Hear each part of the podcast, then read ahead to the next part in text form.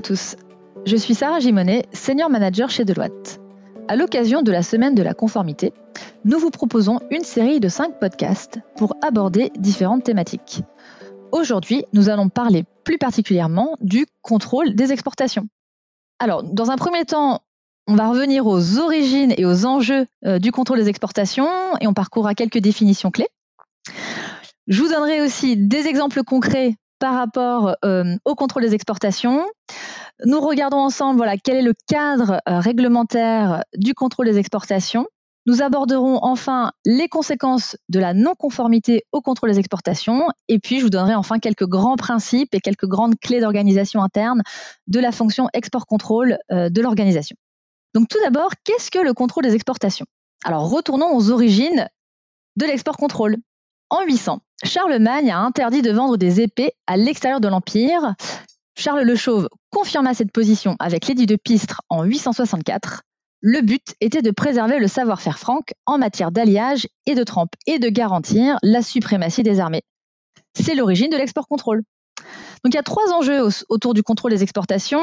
Premier enjeu, la sécurité nationale. Deuxième enjeu, des enjeux économiques et industriels, maîtrise des technologies, protection des connaissances techniques et industrielles, et puis une nécessité diplomatique, politique et juridique. Alors quelques définitions quand même. Le contrôle des exportations recouvre l'ensemble des lois et réglementations qui régulent l'exportation de technologies sensibles, d'informations et de services à l'étranger au titre de la protection des intérêts stratégiques économique et diplomatique d'un État. Et donc, ça va vraiment englober tout transfert de biens ou de technologies vers une destination étrangère et même l'accès à des biens ou des technologies par une personne étrangère. Et ces transferts-là peuvent être physiques, électroniques, visuels, oraux ou même via la fourniture d'une prestation de service. Alors, il y a des termes clés hein, dans le cadre du contrôle des exportations. On a les termes militaire et double usage. Alors, militaire, ça va recouvrer toutes les exportations ou importation de biens et technologies conçus, développés ou modifiés pour les applications militaires ou pour répondre à des exigences de performance militaire. Et le double usage correspond à toutes les exportations ou importations de biens ou technologies pouvant être utilisés tant pour des applications militaires que civiles, d'où le terme double usage. Et donc, pour pouvoir exporter légalement ces biens, une autorisation gouvernementale va être nécessaire. il faut savoir que l'exportateur est le seul responsable à déterminer si l'exportation nécessite une licence. Et d'ailleurs, le travail hein, de classification est assez complexe et difficile, et puis euh, les procédures administratives plutôt longues et laborieuses. Alors, si on peut donner quelques exemples concrets, déjà les questions qu'il faut vraiment se poser, c'est on exporte quoi? On exporte où, quel est le pays de destination finale, euh, on exporte à qui, quel est l'utilisateur final de mon produit et à quoi va servir le produit, quelle va être son utilisation finale. Et donc j'ai donné deux exemples. Donc une ingénieure dans une grande entreprise française du secteur de l'armement part en déplacement en Arabie Saoudite avec son ordinateur portable qui contient des instructions de fabrication d'une tête d'un missile. Est-ce que c'est ça une exportation? Oui, tout à fait. Il s'agit d'une exportation intangible de données.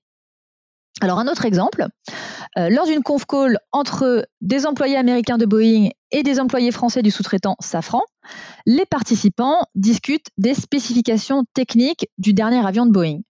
Est-ce une exportation? Là encore, oui. L'accès à des technologies sensibles par une personne étrangère est une exportation. Alors il y a tout un cadre réglementaire de contrôle des exportations. Donc il faut savoir que chaque État dispose d'une réglementation particulière. Les biens ou technologies peuvent d'ailleurs être à la fois contrôlés par leur pays d'origine et leur pays de destination, mais également par tous les pays par lesquels ces biens ou technologies transitent. Les produits qui contiennent des composants provenant de plusieurs pays peuvent être soumis au régime de contrôle des exportations de chacun d'entre eux. Alors, la nationalité d'ailleurs du fournisseur ne présage pas du pays d'origine du composant ou du matériel acheté, et donc du régime du contrôle d'exportation auquel il est soumis. Donc, par exemple, un composant acheté auprès d'un fournisseur français peut être soumis à un contrôle des États-Unis.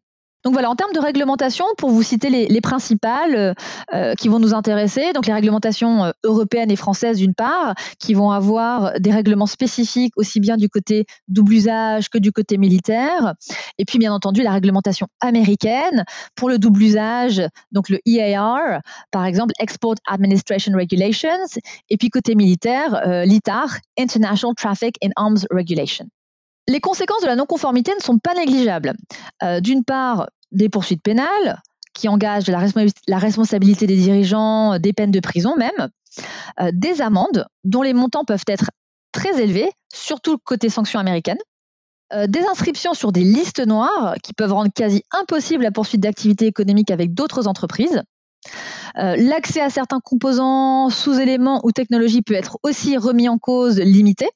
Euh, les sanctions peuvent également être rendues publiques dans la presse et ça parfois à un niveau international et donc ça peut fortement impacter euh, la confiance des tiers de l'entreprise envers celle-ci, d'où vraiment un impact réputationnel non négligeable.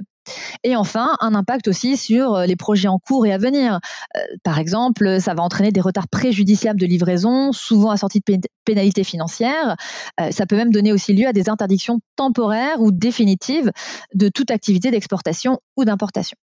Quels sont les grands principes, les grandes clés d'organisation interne de la fonction export-contrôle de l'entreprise? Alors, premier point très important, c'est l'engagement de la direction. Vraiment à se conformer aux lois et aux règlements. La direction va avoir un pouvoir de surveillance sur la direction ou le département export contrôle et va juger de l'opportunité de certaines opérations risquées. Ensuite, la responsabilité centrale de la fonction export contrôle qui est d'informer les acteurs de l'entreprise et de leurs obligations en matière d'export contrôle. Le fait d'avoir aussi un manuel de conformité qui va décrire les règles du dispositif, ça c'est très important. Et enfin, les enjeux de formalisation et de sensibilisation des, collaborateurs concernés, là aussi, c'est essentiel.